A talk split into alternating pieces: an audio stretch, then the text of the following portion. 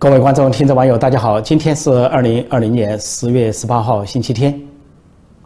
呃，今年是美国大选年，美国大选进入最后冲刺啊，美中关系和国际上呃发生一系列的荒诞事件。现在呃，前两天又发生一个大荒诞，那就是联合国决定把一个大数据中心设在中国，设在中国的杭州。那么说，先是说要设立一个信息啊空间信息中心，设在中国浙江省的德清县。而这个跟这个空间信息、地理信息中心相关的一个大数据，就设在距德清县不远的杭州。而杭州呢，都知道是阿里巴巴的总部。阿里巴巴是表面上是民营企业，实际上是中共的权贵企业，其中涉及了呃几代的中共政治局常委。那么，呃，马云只是一个表面上的这个创始人和负责人，而且他已经被排挤啊，被迫辞去了董事会主席。那么，这个阿里巴巴现在下一步已经成为美国防御和抵制的重点，因为它也涉及了大数据啊窃密相关的动作。而国际上众所周知，啊，中国是一个监控的国家。共产中国这几年做的主要的事情就是拿高科技来监控自己的人民，并出口这些监控科技去监控其他国家的人民。比如说，华为公司不仅在新疆监控少数民族，在中国各地监控中国人民，而且把它的监控设备。监控设施出口到非洲，比如说肯尼亚啊，首都内罗毕去监视当地的民众，这就是中共的监控大国。但是现在居然联合国要把一个大数据中心设在中国，那就直接是置这个联合国的大数据与这个中心之下。因为这个大数据是说明什么？这个大数据的意思是说啊，什么叫空间信息中心或者说大数据？就这个信息中心和大数据意义就是确定在世界各国。发生了什么事件？这个事件发生之后，要了解发生的过程，也要了解这个为什么发生，还有发生的结果等等，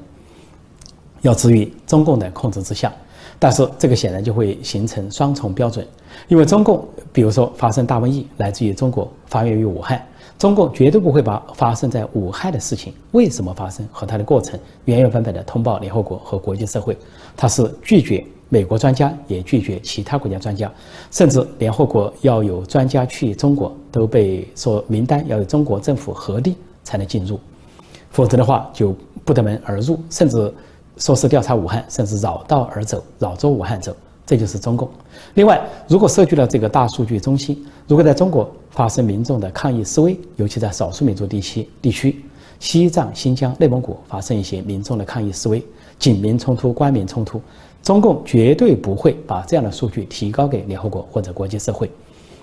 所以最后就是一个单向服务，就是中共这个大数据、这个空间信息中心和大数据中心，就是收集其他国家所发生的事件，然后研究其他国家发生事件的来龙去脉、过程和原因，但是却拒绝把中国的信息交由联合国，所以联合国是置其他国家安全于不顾。把这个数据中心放在中国，这是对国际社会今天的二十一世纪的世界开了一个莫大的玩笑，一个国际玩笑。这件事怎么发生的？说起来非常荒谬好笑，那就是两个中国人，一个中国人跟另外一个中国人会谈之后达成了这个协议。一个中国人是现任的中共统计局局长，叫宁吉喆。另一个人是现在出任联合国副秘书长，负责经济和社会发展事务的副秘书长，中国人刘振明，他是中共的前外交部副部长。因为最近一段几十年来，呃，窃取联合国副秘书长负责经济和社会发展事务的都是几个中国人，呃，先是有沙祖康，后来是吴洪波，现在就是这个刘振明。呃，那个沙祖康还留下一句名言，在国际舞台上，在联合国，他说：“中国的人权比美国好。”而且中国的人权比美国好五倍，他不仅厚颜无耻地说，践踏人权的中国比保护人权的美国人权要好，而且具体还有量化标准，还有数量，说好五倍，这句话也成了个国际笑话，贻笑大方，贻笑天下。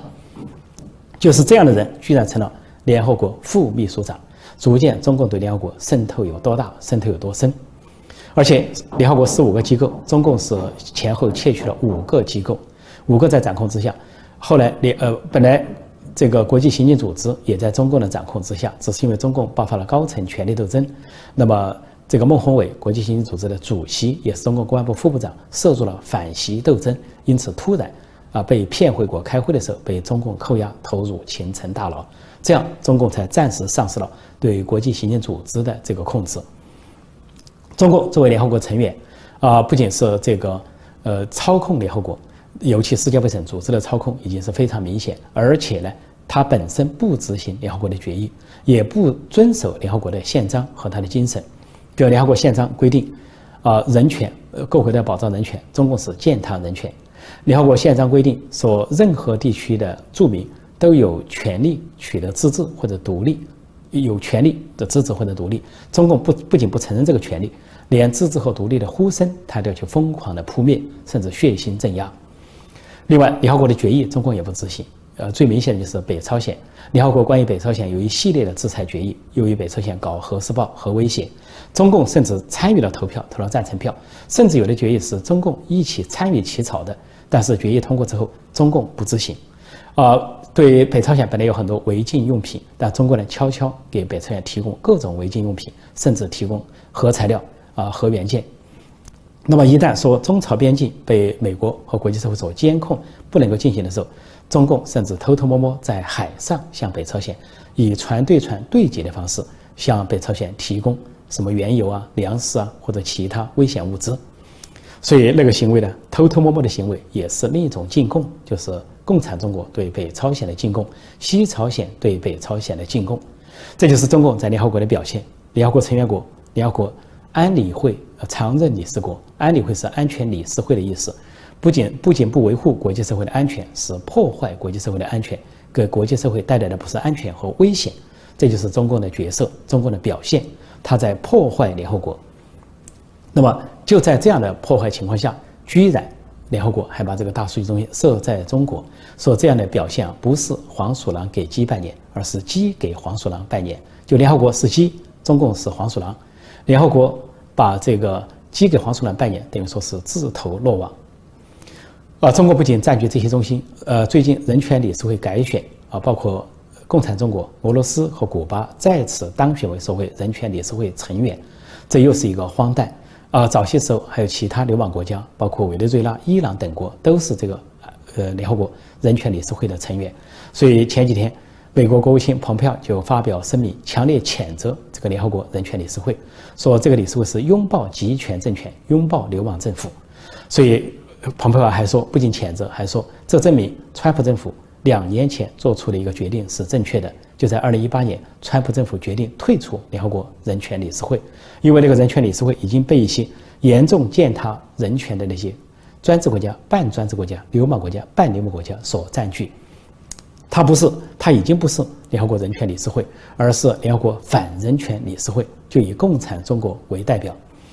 所以，呃，蓬佩奥给他提出了这一系列的批评抨击。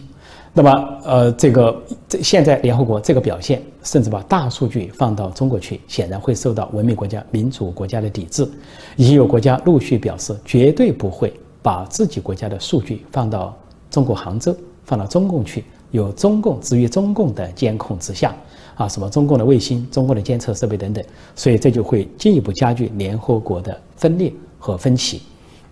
那么久而久之，极有可能导致联合国的解体。这个解体就有可能，啊，这个民主国家重新组建民主同盟。实际上，在美国有了这样的雏形，啊，以国务卿蓬佩奥为首，已经组织了几次民主国家的论坛或者是研讨会，就是在向着价值同盟的方向前进。将来的联合国有可能被抛弃，那么更多有民主价值、普世价值的国家可能会另组同盟代替联合国。那么，如果出现这个结果，也是中共和联合国的一些堕落机构、堕落官员自己做出来的这么一个结果和后果。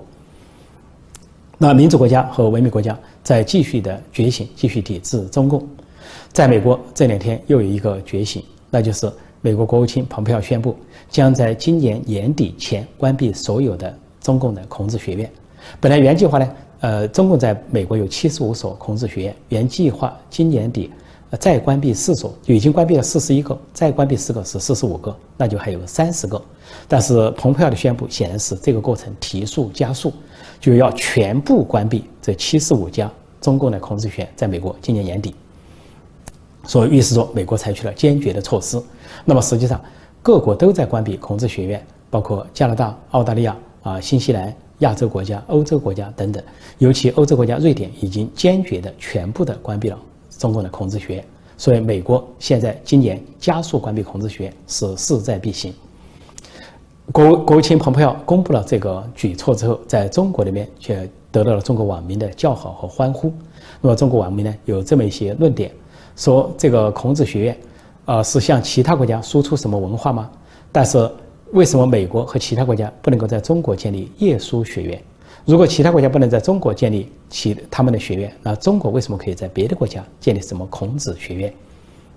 另一些网民说，所谓孔子学院就是挂羊头卖狗肉，因为中共在历史上是反孔。一九一九年，中共参与五四运动的时候打的口打的口号是“砸烂孔家店”，也就是砸烂传统文化，要的是十月革命一声炮响，给中国送来了马列主义这种西方的垃圾糟粕，那就是中共所需要的糟粕，就中共所需要的。那么，在文化大革命的时候，毛泽东时代不仅是砸烂中国历史上的文物古迹，百分之八九十被砸毁，甚至呢把孔庙夷为平地。也就是说，历朝历代都尊重的孔庙孔林，居然被毛泽东的红卫兵砸烂、砸毁、夷为平地。啊，当时带队的一个红卫兵头目叫谭厚兰，是北师大的一个红卫兵领袖。这就是中共对孔子的态度：砸烂一切，啊，砸烂孔夫子。而且毛泽东还号召批孔。就批判林彪还不够，要把林彪跟孔夫子放在一起批，叫批林批孔运动。这在中共大中共啊是上演了一出荒唐的闹剧，那是文革后期。所以现在中共在现在的时代居然倒过来，假孔子之名，有一个纪录片叫《假孔子之名》，打着孔子的招牌来兜售，其实兜售的还不是孔子文化，不是中国的传统文化，兜售的是中共的党文化，就是腐败与独裁专制。中共这些孔子学院在美国、在欧洲、在世界各地建立之后，首先是妨碍当地的学术自由、教育自由；另外呢，奉行歧视政策，哪些人能聘请，哪些人不能聘请。而且这些孔子学院还充当了两个角色：一个叫做大外宣，一个叫做间谍中心。大外宣就是宣传中共的专制和腐败文化，都是；而间谍中心就是以孔子学院为中心，刺探美国和其他国家大学的情况，甚至盗取知识产权。所以，这孔子学学院扮演了极不光彩的角色，而且严重严重的玷污了历史上呃中国这个思想家孔子的声誉。因为这个孔子学院跟跟这个孔子本身跟孔子文化毫无关系，就是共产党的腐败文化、专制文化。这个孔子学院甚至怎样干涉其他国家的学术自由呢？当其他的大学邀请像西藏宗教领袖达赖喇嘛前往演讲的时候，孔子学院居然去抵制、威胁。啊，以自己有钱为由来威胁当地的大学，要破坏这些国际上正常的学术交流活动和其他相关的文化活动，这就是孔子学院。所以，美国关闭孔子学院，实在呃可以说正在其时。而中国的网民呢，还有其他的表示，说感谢美国，啊为中国纳税人节约一笔钱，因为孔子学院是中国纳税人的钱所办的，而中国人民根本不知道这孔子学院在国外干什么，起到什么作用。有的中国网民揭露说，这些孔子学院就是为中国的党员官员办绿卡啊、搞移民这样一种腐败机构。说感谢美国帮助中国反腐，所以中国网民是一片欢呼，喜出望外，对中国来说双重打脸。而中国的外交部发言人赵立坚声称说，孔子学院只是教中文，然后说美国是出于政治用心，其实刚好相反。中共教中文是一个幌子，实际真正的用心就是他的政治用心，单方面的向美国和其他文明国家、民主国家输出中共的党文化，但是却拒绝世界先进文化。也就是说，这个中共的想法是：美国既然是民主国家，是个开放社会，利用它的开放社会去占领它的阵地；但是中共既然是闭关锁国、铜墙铁壁啊，互联网封锁，还有思想和信息的封锁，那么就拒绝世界文明。在国内公开提出反西方、批西方、抵制西方文化，这就是中共的作为。所以，这种占美国便宜、占其他国家便宜、单方面进攻文明世界、进攻啊民主社会的闹剧是该结束的时候了。所以，美国国务卿蓬佩奥的最新宣布，相对于对中共又是当头一击。好，今天我就暂时讲到这里，谢谢大家收看收听，再见。